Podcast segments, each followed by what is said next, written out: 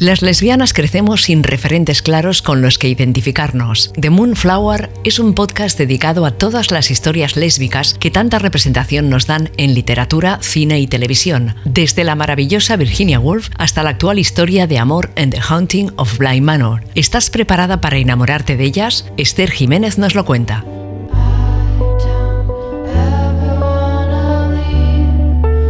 Buenos días, buenas tardes, buenas noches. ¿Cómo va eso? Seguro que genial. Yo estoy hiper contenta porque entre abril y mayo estamos teniendo bastante contenido LGBT y hoy os traigo una joyita que se estrenó el 29 de abril en Hulu. A todo esto, el 15 de mayo se estrenará Conversaciones entre amigos de la maravillosa Sally Rooney. Pero bueno, de eso no es a lo que os he venido a hablar hoy, ¿eh? Perdonadme que me voy siempre por las ramas. Hoy os voy a hablar de Crush, una comedia romántica adolescente de lo más sáfica. Crush es una película estadounidense dirigida por Sam Cohen y escrita por Kirsten King y Cassie Rackham. En cuanto a las actrices principales, tenemos a Rowan Blanchard haciendo de Paige. Eh, esta trío sonará de la película de Disney Spy Kids 4. Por otra parte, tenemos a Louis Cravalho. Bueno, esta chica es hawaiana, evidentemente no sé cómo pronunciar ese nombre. Y esta actriz le da vida a AJ, una chica muy, muy, muy guay. Esta actriz también es famosa, eh, esta vez por cantar How Far I Will Go en la película de Disney Vaiana. El mundo es un pañuelo, ¿eh? Lo interesante del equipo técnico y actoral de esta película es que la mayoría es queer, incluyendo a la directora, las escritoras y ambas actrices. O sea que la historia está desarrollada por gente de la comunidad. Y esto me parece magnífico, porque creo que hace a esta película más natural y queer. En cuanto a la historia, Paige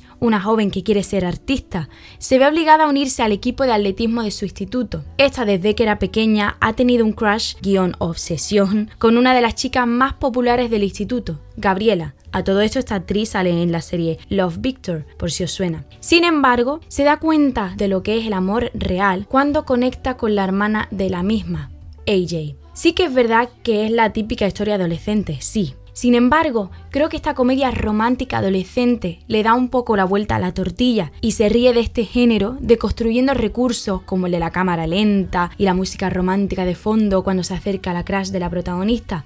Esto me parece un plus, ya que le añade mucho humor a la película. Por otra parte, me parece muy bonita la amistad tan duradera entre Paige y su amigo Dylan, que la apoya al 100% con sus aventuras amorosas. Qué bonito es tener un amigo, amiga o amigue que te apoye y esté ahí para ti. ¿eh? Hablando de personajes guay, poco se habla del personaje de la madre de Paige. Esta señora es madre soltera, empoderada y súper abierta de mente. Me parece fantástica y creo que le añade aún más humor a esta película. A todo esto, se nota muchísimo el ojo sáfico de los creadores de Crush ya que vemos guiños lésbicos por todas partes.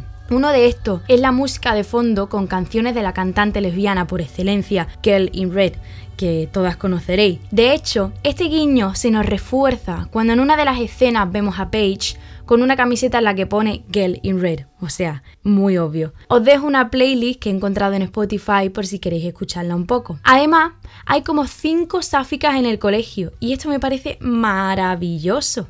En todas las películas o series que tienen lugar en un instituto, casi siempre solo hay dos sáficas eh, en el instituto, que al final, bueno, acaban emparejadas. Y es como, mm, ¿qué pasa? Que a las lesbianas nos gusta todo el mundo y porque solo haya una lesbiana o bisexual va a ser esa la que nos guste. En fin, otro plus por mi parte para esta peli. A todo esto, creo que hay una pequeña conexión con otras películas o series queer, y es el uso de los colores rosa y azul cuando hay una escena romántica entre dos chicas. Lo vemos en la serie Euphoria, lo vemos en San Junipero, y lo vemos en Crash también. Si no me creéis, fijaos que de verdad que yo no estoy loca, ¿eh? Por otra parte, en una entrevista, la maravillosa actriz bisexual Auli Cravalho nos cuenta que si hubiera visto esta película cuando era adolescente quizá hubiera sentido menos ansiedad a la hora de, entre comillas, salir del armario. Y os explico por qué. Porque Crash es una de las únicas películas queer adolescente en la que la historia principal no es salir del armario. De hecho, nadie sale del armario en esta peli, sino que todos los personajes se comportan con naturalidad y actúan como son de verdad. De este modo, Crash al no centrarse en este aspecto de la sexualidad, lo representa de una manera súper natural. Y es que hay un comentario que dice esta actriz que se me quedó marcado en la mente. Lo que vemos en la televisión y el cine afecta directamente a cómo la gente trata a otras personas en la vida real. Por esto, la representación queer es tan importante para nosotros. Para concluir, creo que Crush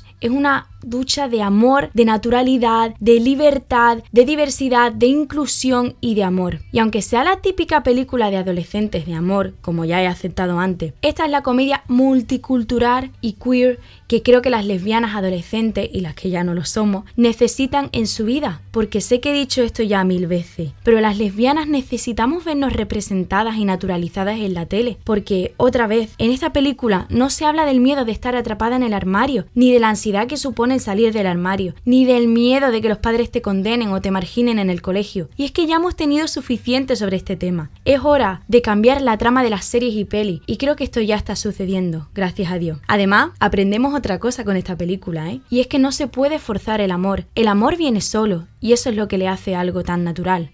Bueno, vaya chapa os he metido. Espero que si veis la película os encante y que me digáis qué os parece. Bueno, tened buena semana y hasta luego.